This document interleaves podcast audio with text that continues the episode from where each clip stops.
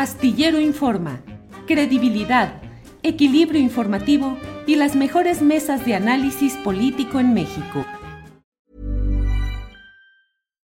Millions of people have lost weight with personalized plans from Noom, like Evan, who can't stand salads and still lost 50 pounds.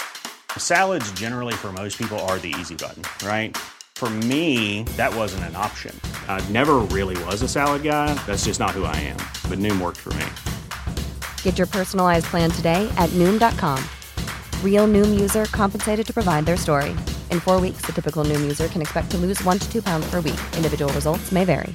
Hey, I'm Ryan Reynolds. Recently, I asked Mint Mobile's legal team if big wireless companies are allowed to raise prices due to inflation. They said yes. And then when I asked if raising prices technically violates those onerous two year contracts, they said, What the f are you talking about, you insane Hollywood ass? So to recap, we're cutting the price of Mint Unlimited from $30 a month to just $15 a month. Give it a try at mintmobile.com slash switch. $45 upfront for three months plus taxes and fees. Promoting for new customers for limited time. Unlimited more than 40 gigabytes per month. Slows. Full terms at mintmobile.com. Víctor Ronquillo. Víctor, buenas tardes. Hola Julio, buenas tardes. Mm. saludando obviamente al público, a ti, a el equipo de Julio Astillero, a Ricardo Ravelo y a Guadalupe Correa. ¿Qué tal? Gracias. Gracias, Víctor. Guadalupe, ya estaba yo aquí, que iba a decir a la una, a las dos, a las dos y media, tres cuartos, para las y, y ya merito esos largos conteos que a veces se avienta uno. Guadalupe, buenas tardes. Muy buenas tardes, Julio. Eh, pues un saludo para ti y para mis grandes colegas, Víctor Ronquillo y Ricardo Ravelo. Les mando un saludo muy grande de aquí de Washington. Gracias, Guadalupe. Ricardo Ravelo, buenas tardes. ¿Qué tal, Julio? Buenas tardes. Un saludo para todo el equipo, para Víctor, para Guadalupe, para ti y por supuesto para el público que nos está siguiendo a partir de este momento.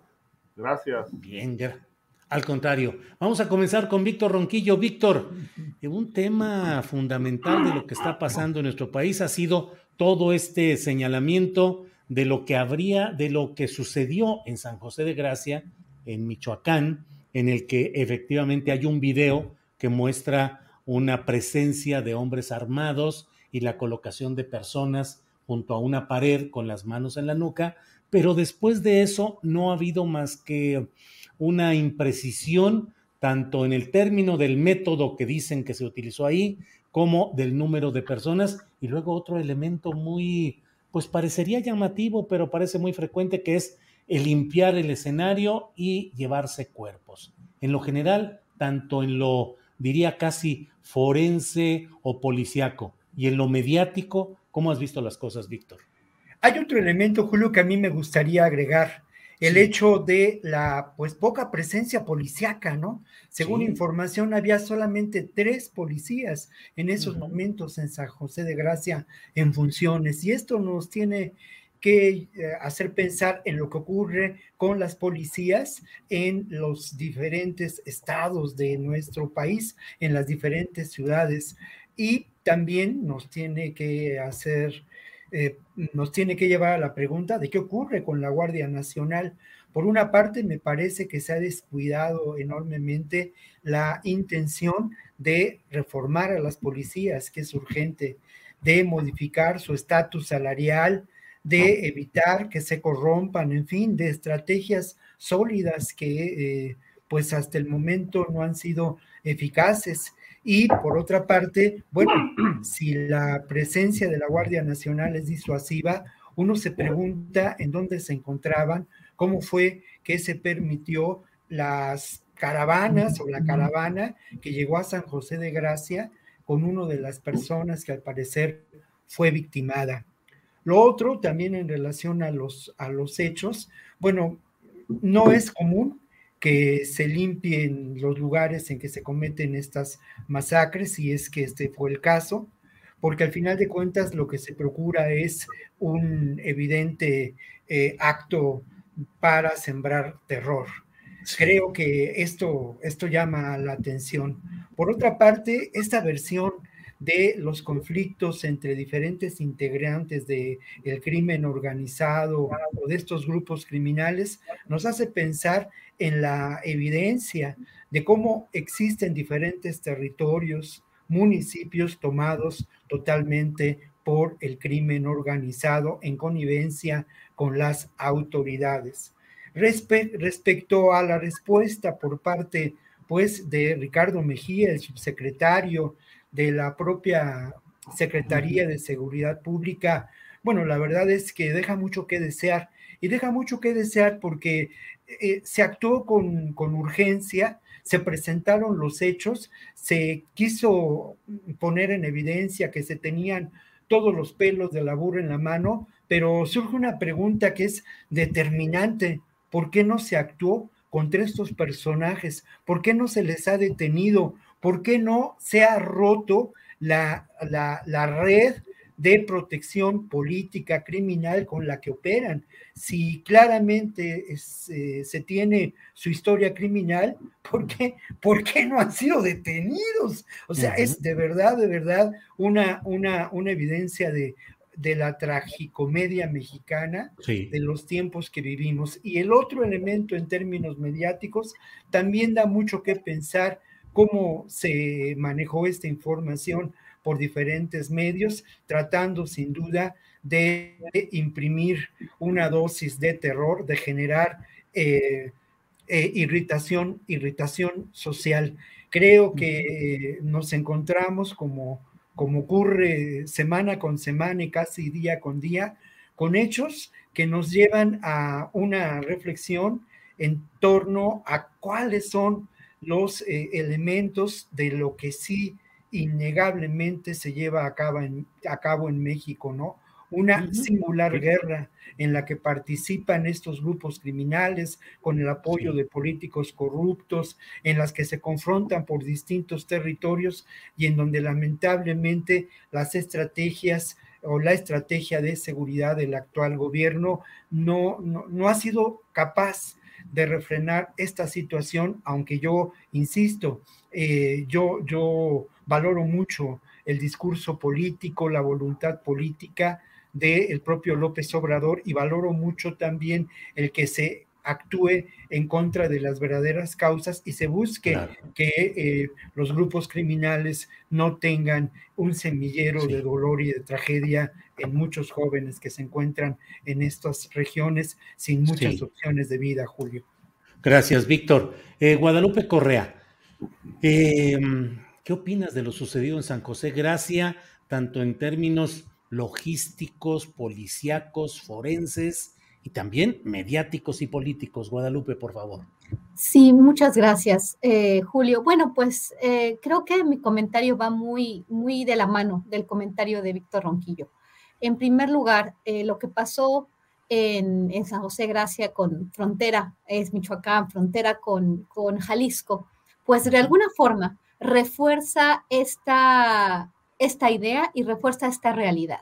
La realidad de que México no es un país seguro, que el tema de la procuración de justicia, de la, de la investigación judicial y bueno, también este, de, la, de la seguridad, pues son temas demasiado endebles en, en México. Y también me hacen pensar eh, por, lo, por la cobertura mediática, por cómo se utilizaron estos hechos por varios actores, por varios medios de comunicación, para presentar como totalmente fallida eh, la estrategia de seguridad y de hecho el gobierno de este actual, de la cuarta transformación. En realidad, creo que a todos nos deja mucho que desear toda la estrategia, los resultados, el papel de la Fiscalía, de la investigación judicial en particular, y bueno, también de la Procuración de Justicia, la impunidad, la corrupción, porque para que existan estos grupos, para que puedan operar en territorio nacional como operan, y las preguntas que se planteó Víctor fueron muy pertinentes, en el sentido es por qué si se sabía que el toro y que el pelón estaban ahí, que son dos,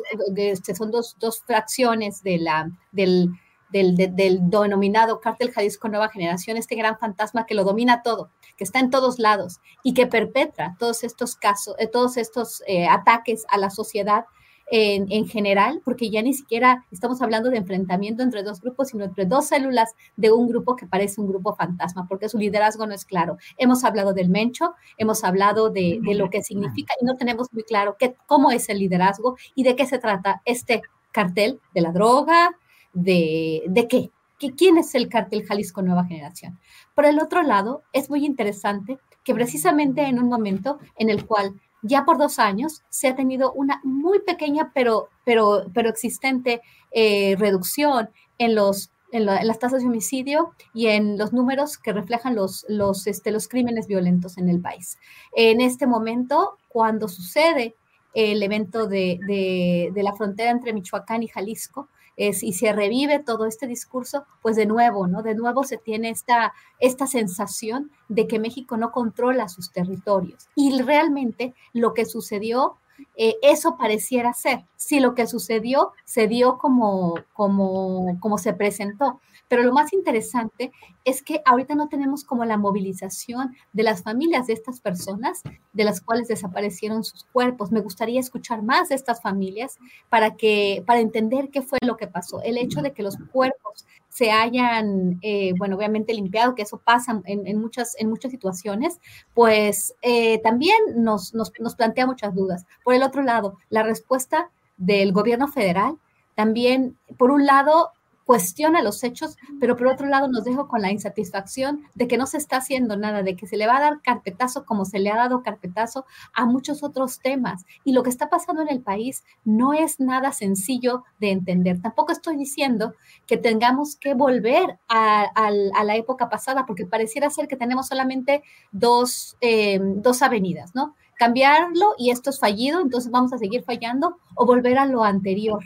Pareciera que no hay una forma de hacer esto de otra manera y de una forma eficiente. Y por aquí estoy hablando de la cobertura. Este tipo de eventos le dan mucha, muchísima, muchísimo fuego a la oposición y también por el otro lado a aquellos actores fuera de México que quieren plantear la necesidad de llamar a los carteles mexicanos organizaciones terroristas internacionales, que de alguna forma esas organizaciones siembran en terror. Pero ¿de dónde vienen? ¿Quiénes son?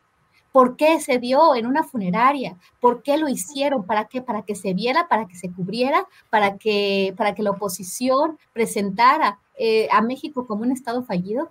Hay que contestarnos muchas preguntas y el gobierno desafortunadamente no nos la ha, no, no ha podido contestarnos, no ha podido dar una respuesta adecuada. Con eso me quedo y, me quedo con más dudas que, que, certezas, ¿no? Porque tampoco sé hacia dónde se tiene que ir. Si por un lado eh, se cambia la, estrategia, pero bueno, obviamente no se cambia de forma efectiva, pero volver a lo anterior, volver a militarizar, eh, va, a seguir sucediendo lo que siempre ha sucedido y este círculo de violencia que nunca termina y que finalmente beneficia a los mismos, a las compañías productoras de armas, a las compañías energéticas y bueno, a, aquellos que, que, que, quieren hacer de este país un continuo baño de sangre para seguirse, para seguirse beneficiando.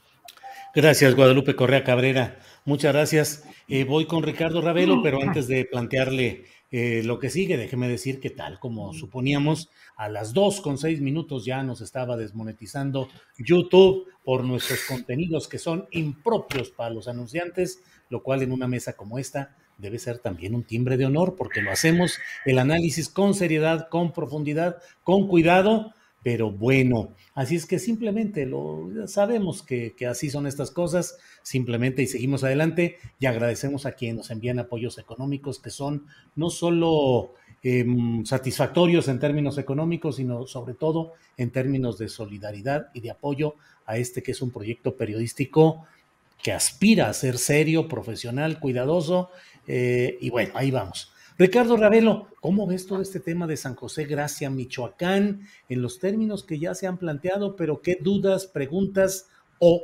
certezas te genera lo acontecido ahí? Ricardo Ravelo. Híjole, pues mira, lo podría calificar, es un margallate. Hay muchísimas eh, versiones ahí encontradas, pero a mí lo que, me, lo que me llama mucho la atención, Julio, es este, ¿dónde está eh, creo que esto valdría mucho la pena cuestionárselo. ¿Dónde está la inteligencia del Estado? Eh, mm. Me sorprendió mucho, muchísimo, ver a un presidente como López Obrador pararse en, su conferencia habitual desinformado, eh, diciendo que no se había acreditado la, la masacre o el fusilamiento, que no sabían dónde estaban los cuerpos porque no los habían encontrado.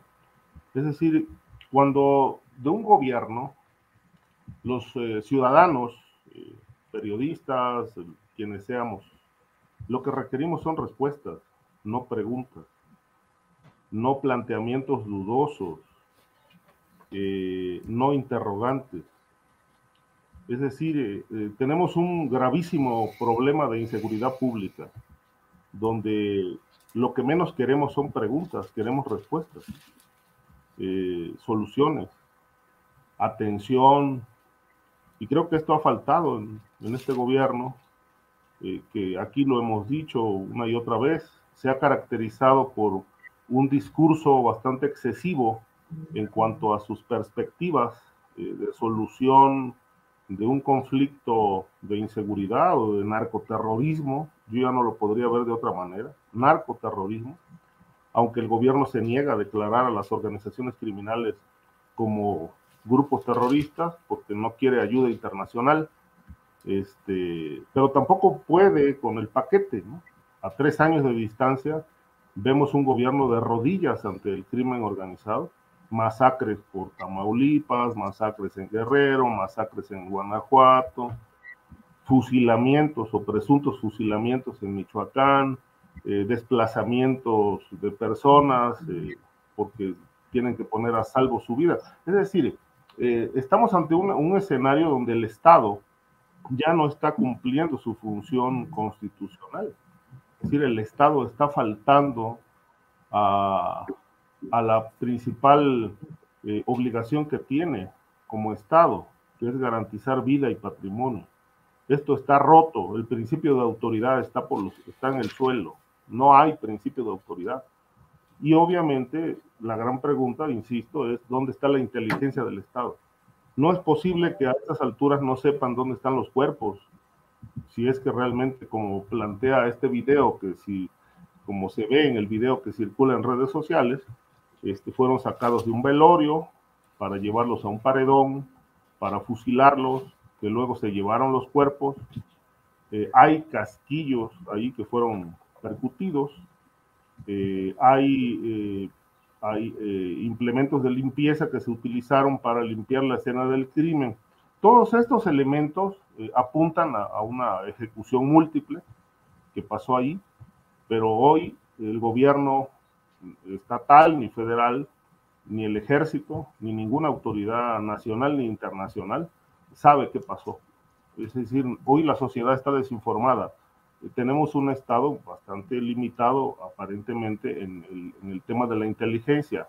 O si vale la pena plantear si la inteligencia está ocupada en otras tareas, investigando a periodistas o siguiendo a los enemigos políticos, pero no está donde debe estar enfocada la inteligencia. Entonces, me preocupa muchísimo esta, este, esta situación donde, pues, lamentablemente, cuando un presidente se presenta de, cara a la sociedad, pues debe llevar información, debe estar debidamente informado para rendir cuentas de lo que pasó en Michoacán y no salir a plantear dudas y preguntas eh, y a confundir más a la opinión pública, eh, planteando algunas cuestiones que solamente pues alimentan más el morbo, la duda, por, precisamente por la falta de información.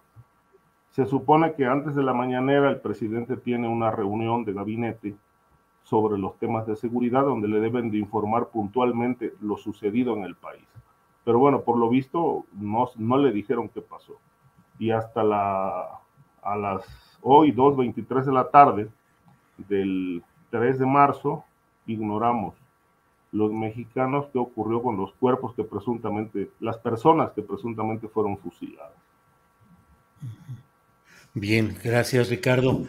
Em, Víctor Ronquillo, hubo, em, pues entre otras cosas, eh, te quiero preguntar sobre el caso de Juan Collado y de Julio Scherer. En general, las acusaciones y señalamientos que se están levantando contra Julio Scherer, desde mi punto de vista, vienen de dos segmentos que pueden tener sus asegúnes, que son lo de Collado y lo de Ansira, el empresario, pero también otro que para mí es más respetable, que es el de Paulo Díez Gargari, sobre todo en relación con Aleática, antes OHL. ¿Qué opinas de este tema, de lo que se ha desatado en torno al exconsejero jurídico de la presidencia, Julio Scherer? Por favor, Víctor Ronquillo. Creo que hay eh, por lo menos eh, un par de aspectos que vale la pena destacar, ¿no? El primero de ellos eh, en que lamentablemente es evidente que la Procuración de Justicia en nuestro país está lastrada por la corrupción. Y este, este hecho, pues lamentablemente involucra a una persona cercana al propio Andrés Manuel López Obrador. Eh, hay muchos señalamientos, muchos elementos, hay toda una narrativa que nos hace pensar en la factibilidad, en la posible certeza de lo que pudo ocurrir. Es muy preocupante que eh, hasta el momento Scherer García no haya sido pues citado, por decirlo de alguna manera, a declarar en torno a estos hechos. Es muy preocupante que la, eh, ah, digamos, la presencia de los abogados acusados haya sido diferida.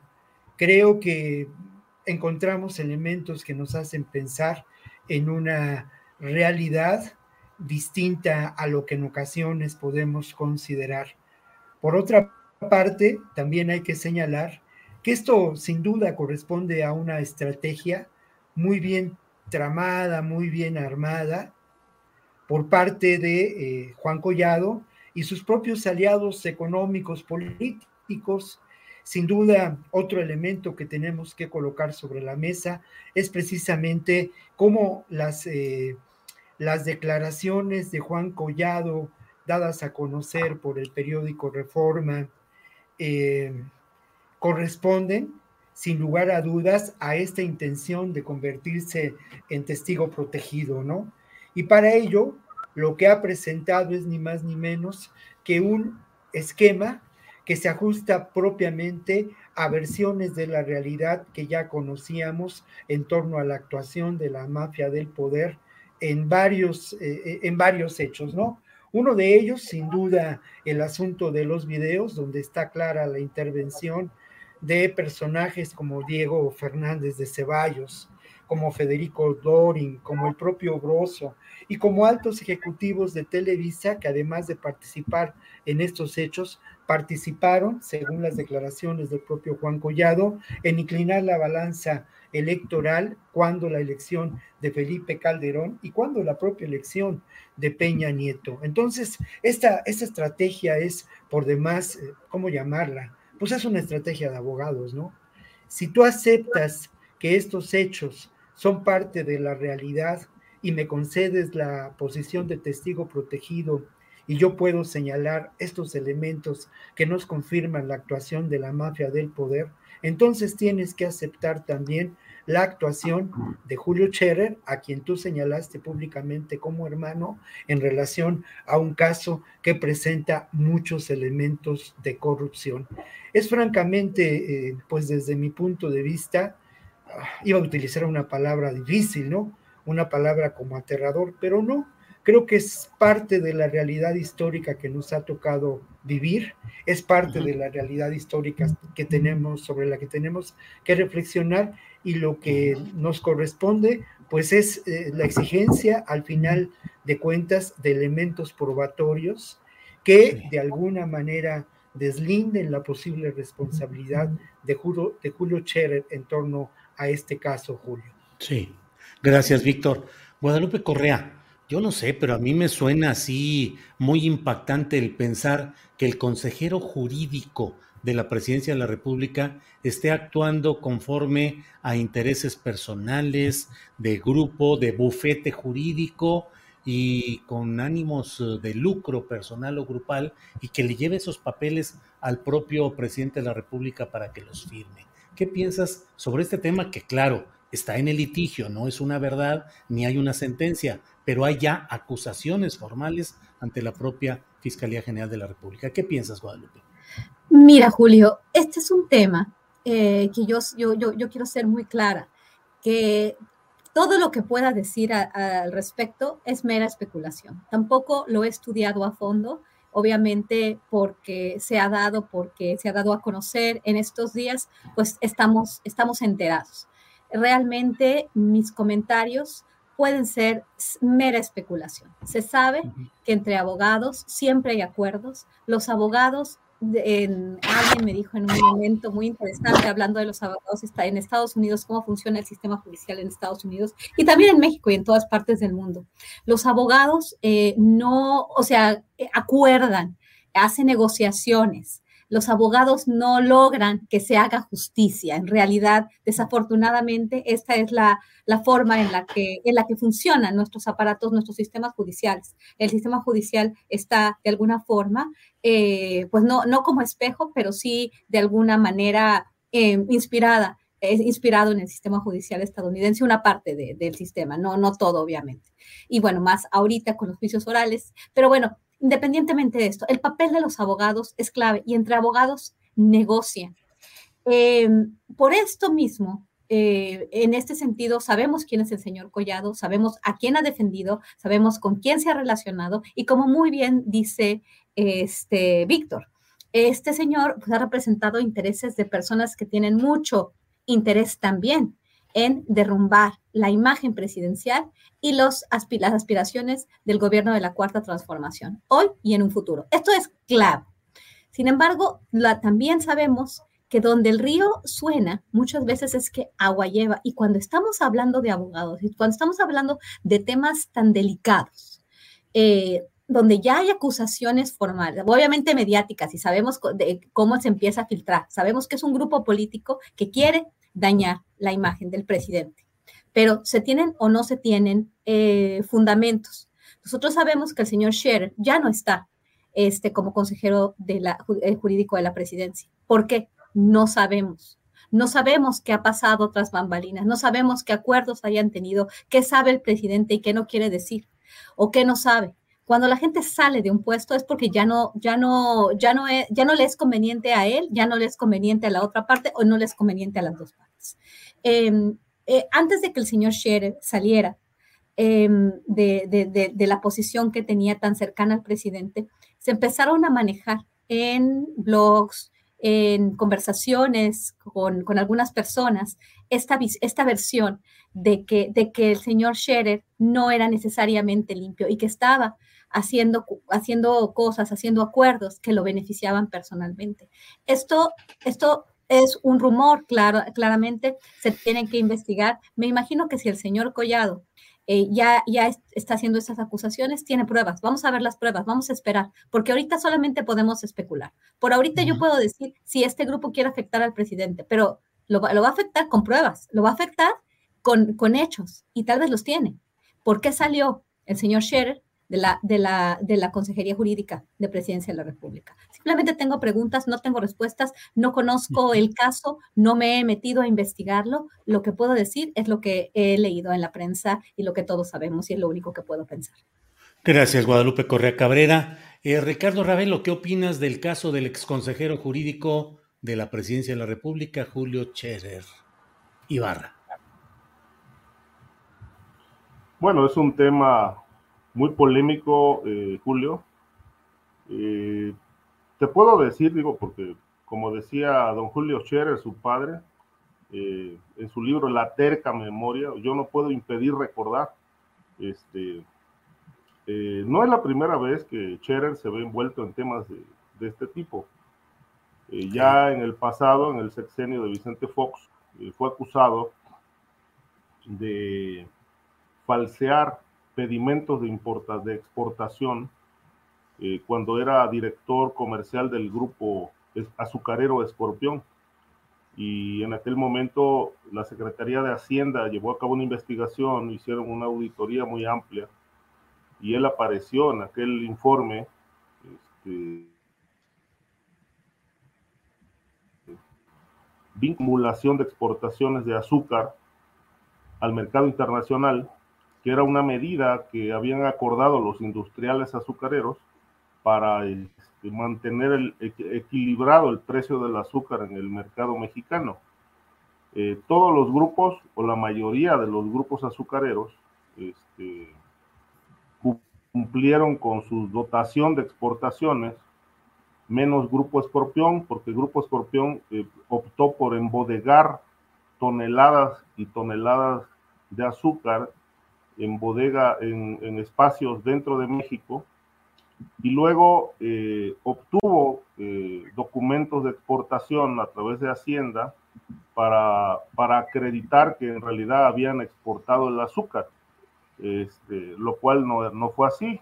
Eh, una auditoría a la que yo tuve acceso en, en, por ahí del 2004, 2005, este, da cuenta de que eh, eh, todo el informe que planteó el grupo Escorpión era falso, es decir, los barcos que, que mencionaron. Wow. Nice. Yeah. What you're hearing are the sounds of people everywhere putting on Bombas socks, underwear, and t-shirts made from absurdly soft materials that feel like plush clouds. Yeah, that plush. And the best part, for every item you purchase, Bombas donates another to someone facing homelessness. Bombas, big comfort for everyone. Go to bombas.com slash ACAST and use code ACAST for 20% off your first purchase. That's bombas.com slash ACAST, code ACAST. Millions of people have lost weight with personalized plans from Noom, like Evan, who can't stand salads and still lost 50 pounds. Salads, generally, for most people, are the easy button, right? For me, that wasn't an option. I never really was a salad guy. That's just not who I am. But Noom worked for me. Get your personalized plan today at Noom.com. Real Noom user compensated to provide their story. In four weeks, the typical Noom user can expect to lose one to two pounds per week. Individual results may vary. Que habían sacado el azúcar eh, a, a, a Inglaterra, a, a Holanda, a otros países que habían salido por el puerto de Veracruz en determinadas fechas, en realidad en esas fechas esos buques estaban navegando eh, por otros océanos, nunca estuvieron en Veracruz. Entonces, este, todo esto, bueno, es parte de un tema que estuvo a punto de llevar a la cárcel a Chere. Este, yo recuerdo, porque era reportero de proceso en aquel momento, que su papá estaba muy preocupado por la persecución contra su hijo y se le veía, se le veía con mucha frecuencia haciendo antesala en la oficina de Rafael Macedo de la Concha para pues eh, tratar de impedir el encarcelamiento de su hijo. Afortunadamente, bueno, eh, el asunto se entiendo que se aclaró, este, se aclaró o se negoció, no sé qué pasó, finalmente cesó la persecución contra Julio Cherer Ibarra, este, es un, eh, hablo de, con conocimiento de causa porque este asunto yo lo reporté y fue publicado en proceso.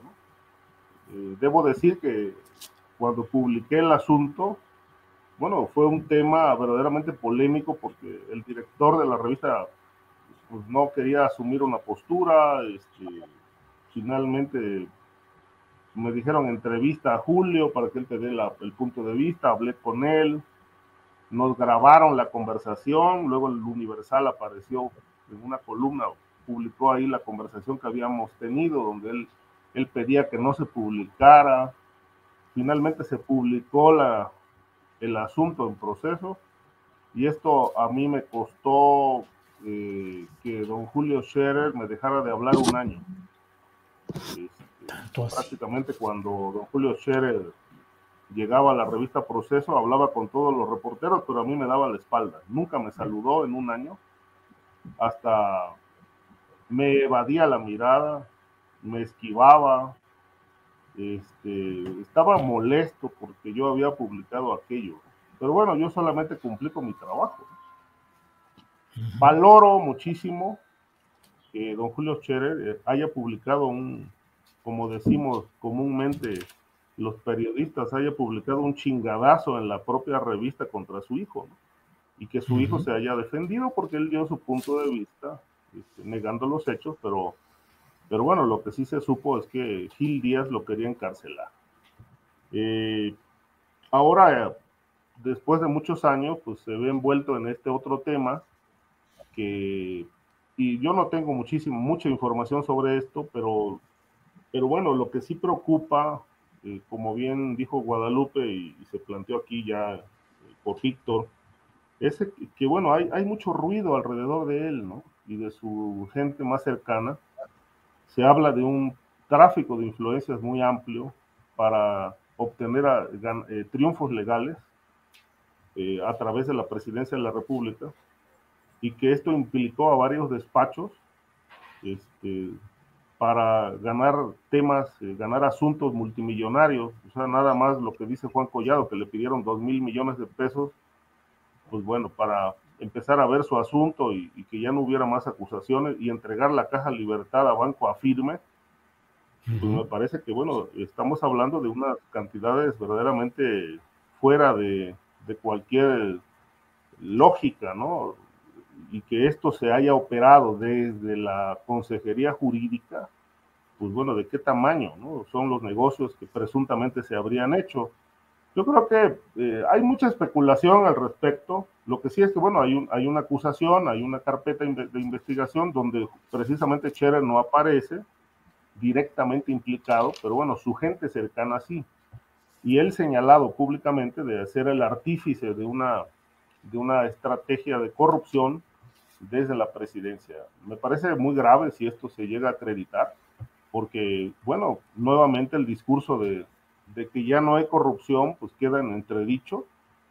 Y, y, bueno, se tendrán que aclarar cosas y acreditar realmente qué hay de fondo, qué hay, qué hay ahí, eh, si fue un negocio de Cherer socios o realmente se trata de vendetas y venganzas, como se ha dicho, de Gers Manero contra Cherer. Creo que esto pues todavía va a tener muchísima cuerda. Es un tema que, por hoy es, eh, está lleno de especulaciones, alguno que otro dato, pero bueno, eh, yo creo que hay que esperar a que esto aterrice en un juzgado y haya una resolución para poder partir de cosas eh, firmes, ¿no? Digamos, ya con base, con base jurídica y no, y no entrar en el terreno de la especulación, porque el terreno de la especulación pues, nos lleva a más especulación. Gracias, Ricardo Ravelo. Eh, tenemos todavía varios temas pendientes, son las 2 de la tarde con 40 minutos, así es que voy a ir planteando para desahogarlos, si quieren hablar sobre el tema anterior con todo gusto, pero voy a ir planteando algunos. Víctor Ronquillo, eh, ¿qué opinas sobre este tema de la muerte de Pedro Carrizales Becerra, conocido como el Mijis, activista social, expandillero, que ha hecho una, hizo una carrera política, fue diputado local eh, por Morena en San Luis Potosí y con mucha presencia mediática y mucho activismo. ¿Qué opinas sobre lo que han dicho las fiscalías de cuatro estados Mm, con su versión, la versión oficial, de las causas del fallecimiento del Mijis Víctor. Mira, yo creo que lamentablemente lo acabas de mencionar. Es la versión oficial y la versión oficial en nuestro país siempre deja lugar a dudas. Lamentablemente, las instituciones de procuración de justicia, pues ya lo hemos dicho en muchas ocasiones, lo hemos dicho de diferentes maneras, pues no, no son confiables, están infiltradas por eh, criminales, no alcanzas a distinguir bien a bien de qué lado de la ley están, quiénes son los buenos, quiénes son los malos. Esto, esto es eh, parte de una realidad que no podemos negar, ¿no? Creo que en el caso del Mijis yo aportaría dos elementos muy, muy sencillos, ¿no? Creo que, bueno, es un personaje que resulta significativo en términos de, abatir problemas serios, de denunciar problemas de discriminación, de dar voz en su momento a quien no tenía voz. Esto creo que es importante. Creo que por otra parte sí resulta un personaje incómodo para el actual gobierno de San Luis Potosí, porque es un personaje que tiene características de, de disidencia, que tiene un arraigo social, que de alguna manera tiene, tenía vínculos con, con Morena, ¿no? Creo que, bueno, es un personaje que podía, podía resultar incómodo. Otro elemento que a mí me llama la atención y que ya señalabas antes de empezar con esta mesa, pues es la tardanza, ¿no? En términos de lo que, de lo que pudo ocurrir, de que se diera a conocer esta, esta versión de los hechos avalada por cuatro distintas procuradurías. Mm, a mí también me llama la atención eh, lo que ha sido el silencio de la familia, ¿no? Esto creo que, que nos hace pensar en qué pudo ocurrir y esto me lleva a una pregunta también me parece importante en relación al caso, ¿no? ¿Qué hacía el, el, el Mijis en esta zona? ¿Por qué viajó al norte? ¿Por qué eligió esta carretera? ¿Por qué viajaba eh, pues solo, ¿no? Por, por, estas carreteras que todos los que las hemos transitado sabemos muy bien que son carreteras altamente peligrosas, ¿no? Porque, porque son carreteras en, la que, en las que es común que se den casos de desaparición, retenes falsos. Esto es otro elemento que yo quiero colocar sobre la mesa, los retenes falsos. Que quienes hemos transitado por esas carreteras, pues nos hemos encontrado con ellos y no sabemos hasta dónde ha corrido peligro nuestra vida. Ah, por lo demás, eh, de acuerdo a la versión oficial que tenemos, eh, el Mijis muere por, por un por efecto del accidente de manera casi instantánea y luego se, insiste en el hecho de que eh, pues las lesiones de que fue objeto su cuerpo por eh, quemadura fueron posteriores al momento de su muerte, ¿no? En fin, creo que hay muchos elementos que nos harían pensar que este caso, como muchos otros, eh, requieren de una valoración, de una investigación, requieren que las autoridades pongan sobre la mesa toda la información disponible para que realmente sean del todo esclarecidos y no quede lugar a dudas de que este personaje que tiene un significado político importante pudo haber sido víctima de un atentado. O sea, es temerario lo que estoy diciendo, pues sí, pero lamentablemente es parte de las posibles hipótesis en relación a este crimen. Por otra parte, quizá como, como pudo ocurrir o como suele ocurrir en estas carreteras, lamentablemente lo pudieron haber, mm, digámoslo así, visto al cargar gasolina en alguna, en alguna gasolinería y eh, eh, considerar que era un personaje que podría ser eh, pues víctima de un retén clandestino, de ser robado, de ser asaltado, de ser desaparecido, y quizá, quizá las cosas tomaron otro cauce. Esto pues sí, sí entra dentro del terreno de la, de la especulación, pero bueno, la especulación también forma parte del quehacer periodístico y de, la, y de la investigación que uno tiene que realizar tiene que lanzar hipótesis. Pero yo insisto mucho, ¿eh? creo que se tiene, que tenemos que, que, exigir, no solamente en este caso, sino en muchos otros, como el de San José de Gracia, la información pertinente para que no quede lugar a dudas de lo que pudo ocurrir. Bien, gracias, Víctor Ronquillo. Guadalupe, sobre este tema, lo que quieras decir sobre el caso del Mijis, pero voy adelantando pidiéndote que también, si puedes darnos tu opinión sobre el discurso de Joe Biden del Estado de la Unión y México en lo referente a las armas, el entendimiento bicentenario y la seguridad en México, antes de que se nos agote el tiempo, Guadalupe. Claro que sí, hay, son tantas cosas y lo del MIS es, es, un tema, es un tema muy importante. Lo bueno es que tuviste a Carlos Manuel eh, Juárez aquí para, para que se apellida Juárez, ¿verdad? Carlos sí, sí, así es. Carlos Manuel Juárez de Elefante Blanco, porque él ha, investigado este tema bastante bien. Yo en la mañana me desperté eh, leyendo su, reporte sobre este caso y ahí sí dice qué estaba haciendo en el norte del país, lo cual a mí no me queda todavía muy claro porque dice, desapareció la ruta migrante, iba con su familia, su familia quedó en Saltillo y él siguió porque ellos estaban, estaban de alguna forma eh, marcando, haciendo marcaciones. No entiendo para qué, no entiendo muy bien el, tema. El proyecto no lo entiendo, no sé si Carlos Manuel te explicó, desafortunadamente no tuve la oportunidad de estar en esta, en esta discusión. A mí este tema, este caso, me parece clave que entendamos qué pasó. Pareciera ser que nada eh, que, muchos elementos este, están ahí en la mesa y nada hace sentido. la cuestión del accidente definitivamente a mí no me, este, no me satisface de ninguna forma. Esta persona, el día 2, hace, hace un mes, el día 2, habla con su familia, dice que, lo, que, lo, que, lo, que le tuvieron los gafes, o sea, la policía eh, estatal especial del estado de Coahuila, porque él desaparece, de acuerdo a la versión oficial, entre las carreteras de eh, de Nuevo Laredo y de Piedras y de Piedras Negras. Esto es muy complicado porque se había dicho que se había visto en Nuevo Laredo, no se le dijo a la familia, el papel de la Fiscalía del Estado de Tamaulipas no se le puede creer nada. Irving Barrios Mójica lo dirige. Tengo muchísimos reportes de muchos casos, como el caso de Jorge Fernández González y el caso de Pilar Garrido, que tienen en la cárcel a una persona con un, con un expediente de lo más desaseado, el, el caso más, más, más, desagradable que el que tengo conocimiento llevado por esa fiscalía.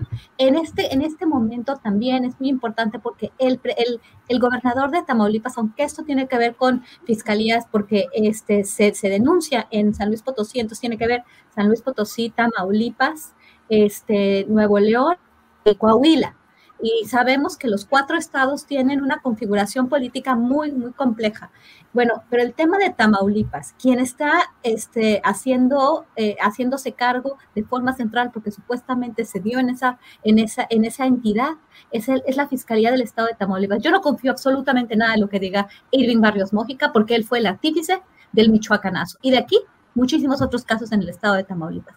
Como dije, el caso de Jorge, González Fernández, yo creo que yo lo quisiera llevar hasta las últimas consecuencias, porque esto es algo que, que, parecía ser todo un, todo una, todo un, este, ¿cómo, ¿cómo se dice? Un montaje.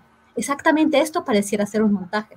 ¿Por qué? Porque la persona supuestamente le habla a su familia, no se encuentra en un tiempo muy grande, se filtra a la prensa, eh, que, él tuvo el accidente, pero días después se le comunica a la familia, supuestamente se dice que ya se le vio en Nuevo Laredo, nada hace sentido. Por el otro lado, también está otra parte muy complicada. Esta, esta, este personaje político incómodo que representa muchas cosas, pero del mismo modo, no sé si se acuerdan, pero él desapareció dos veces antes. Desapareció en el 2019 cuando era el legislador local, cuando era este diputado local, y el año pasado volvió a desaparecer. ¿Por qué?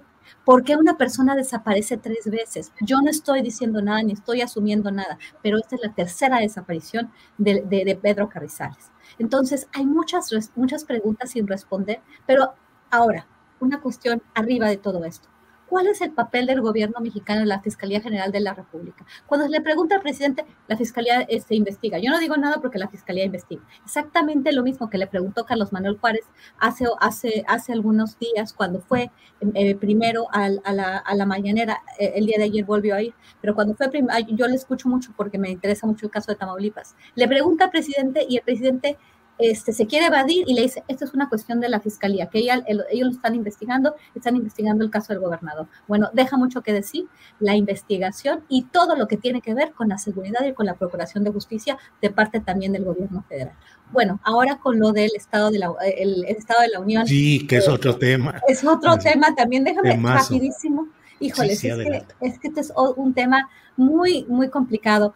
Eh, bueno, el Estado de la Unión en, pocas palabras, fue un discurso muy bien escrito por parte del presidente eh, estadounidense Joe Biden, su primer Estado de la Unión, su primer informe al Congreso, su primer informe a la sociedad estadounidense de cómo está Estados Unidos, en un momento pues muy importante, donde está pasando la Ucrania, llama a la unidad, habla de un, proyecto de infraestructura muy importante, habla de, desarrollar Estados Unidos desde dentro. Todo esto le va a afectar a México en muchísimas cuestiones.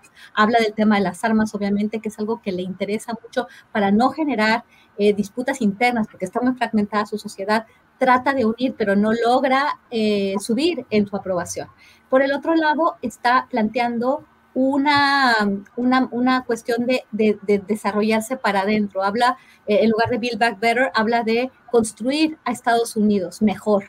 eh, con, esta, con esta idea, ¿no? De una, poco de hacer América, volver a hacer América grande, un poco de la, de la idea de MAGA, porque Estados Unidos eh, se equivocó de modelo de alguna forma y no generó la riqueza y todo se fue para, para, para China. Pero ¿qué, por cómo implica para, cómo implica México? Esto con una, con una inflación tan importante que se viene mucho más grande por el conflicto en Ucrania. Esto le va a pegar muchísimo a México. Estados Unidos se centra en su, en su economía. Todo esto va a tener implicaciones muy importantes y muy, muy fuertes y, y desafortunadas para, para México con un, con un tema de seguridad tan, tan, tan fuerte. Van a venir muchos migrantes por todos los refugiados de la región de Eurasia eh, y bueno, de otras partes también de Medio Oriente, porque ahorita hay conflictos y entonces vamos a ver qué es lo que va a pasar, qué es lo que puede hacer el presidente de México, negociar, porque el presidente tiene sus, si tiene, tiene, la, eh, este, tiene que eh, terminar su sexenio con, las, con, las, con, los, con los proyectos que tiene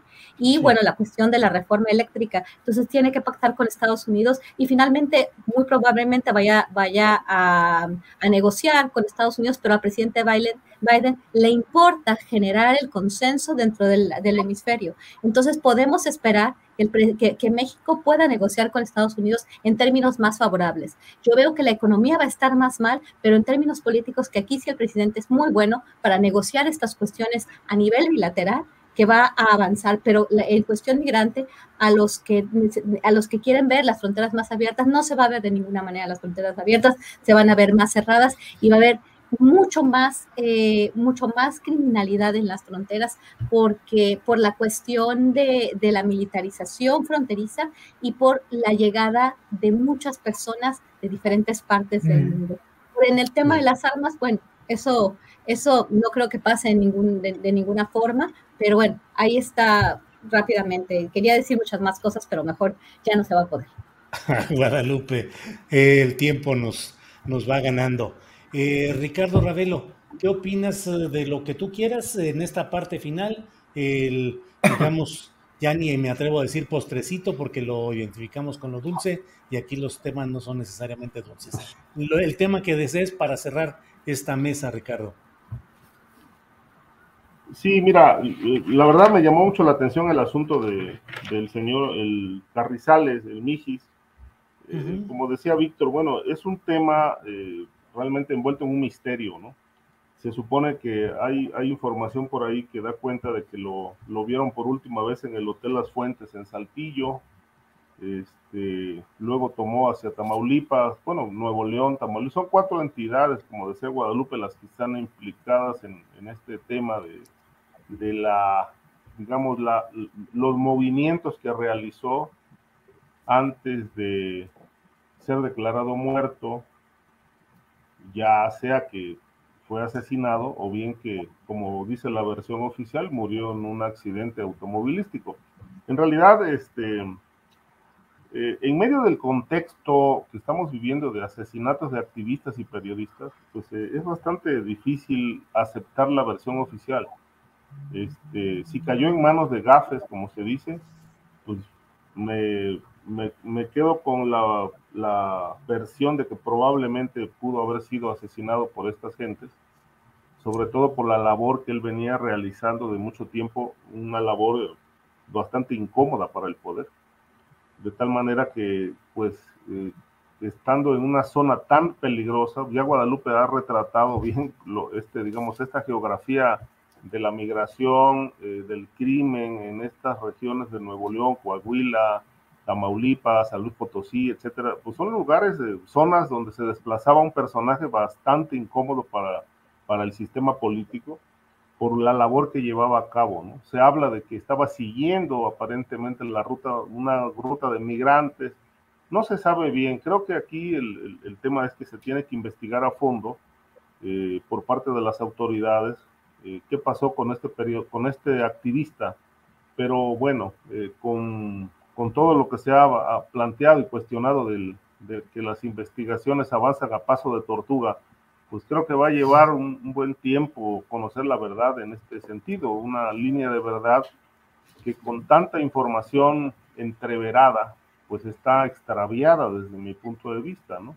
Creo que se tendrá que hacer una, una labor eh, de investigación eh, bastante aseada, profunda, pero que si cae en manos de alguna de las fiscalías, eh, o tamaulipecas, o de San Luis Potosí, o de Nuevo León, o de Coahuila, pues lamentablemente creo que la investigación puede, puede enturbiarse mucho y, e, e impedir que la sociedad conozca qué pasó con el Mijis, una muerte bastante lamentable, porque realmente era un, activista muy entregado a su, a su labor.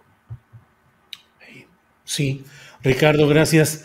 Eh, nos envía un recado el doctor Héctor Frisby, nos dice, en el caso del Mijis, se determina por medicina forense que una persona murió antes de un incendio por las huellas de quemadura en el aparato respiratorio. Eso nos dice y bueno, pues es parte de todo lo que tenemos que analizar y ver en este tema. Víctor Ronquillo, para cerrar esta mesa, por favor, con el tema que desees abordar. Bueno, yo iría al discurso de Biden y, pondría sobre la mesa algunas preguntas en relación a este discurso, ¿no? Él eh, habló de la reforma migratoria, la pregunta es, ¿hasta dónde llegará la reforma migratoria? Creo que es muy importante que eh, podamos aprovechar la circunstancia y la ocasión para hacerla llegar lo más lejos posible, ¿no?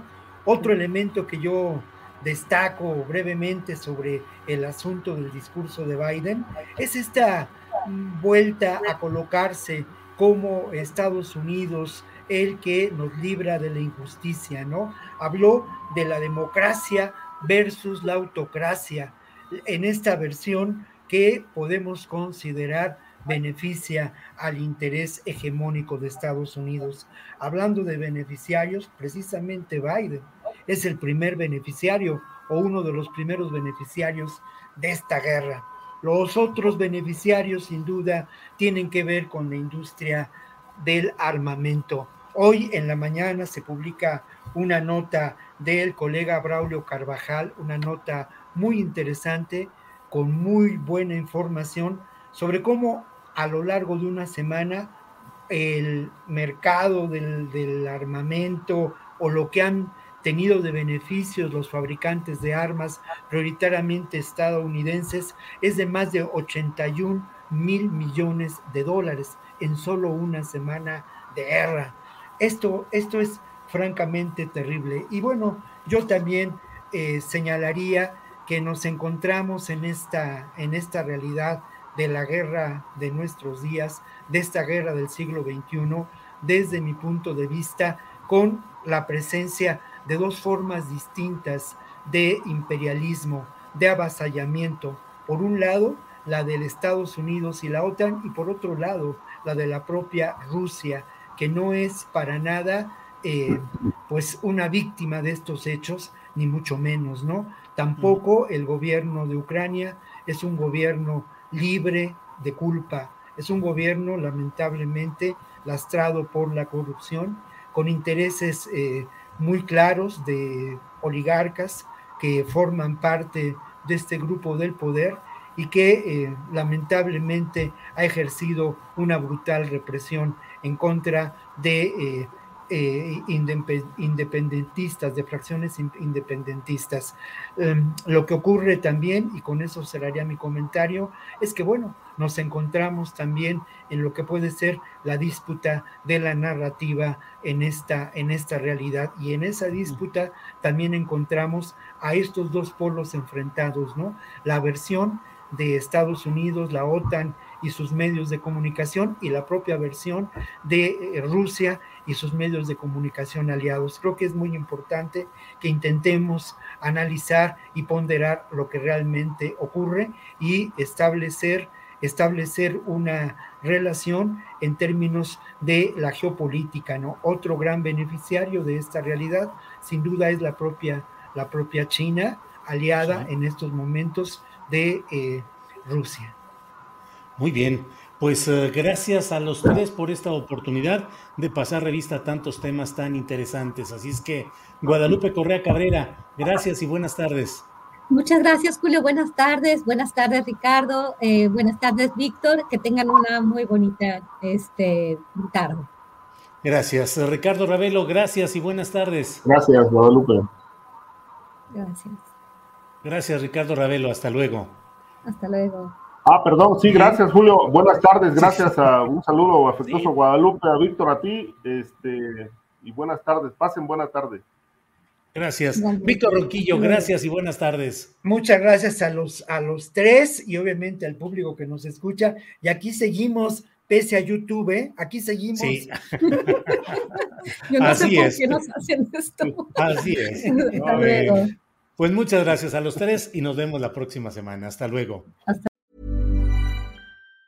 Planning for your next trip? Elevate your travel style with Quince. Quince has all the jet setting essentials you'll want for your next getaway, like European linen, premium luggage options, buttery soft Italian leather bags, and so much more. And it's all priced at 50 to 80% less than similar brands. Plus, Quince only works with factories that use safe and ethical manufacturing practices. Pack your bags with high-quality essentials you'll be wearing for vacations to come with Quince. Go to quince.com slash trip for free shipping and 365-day returns.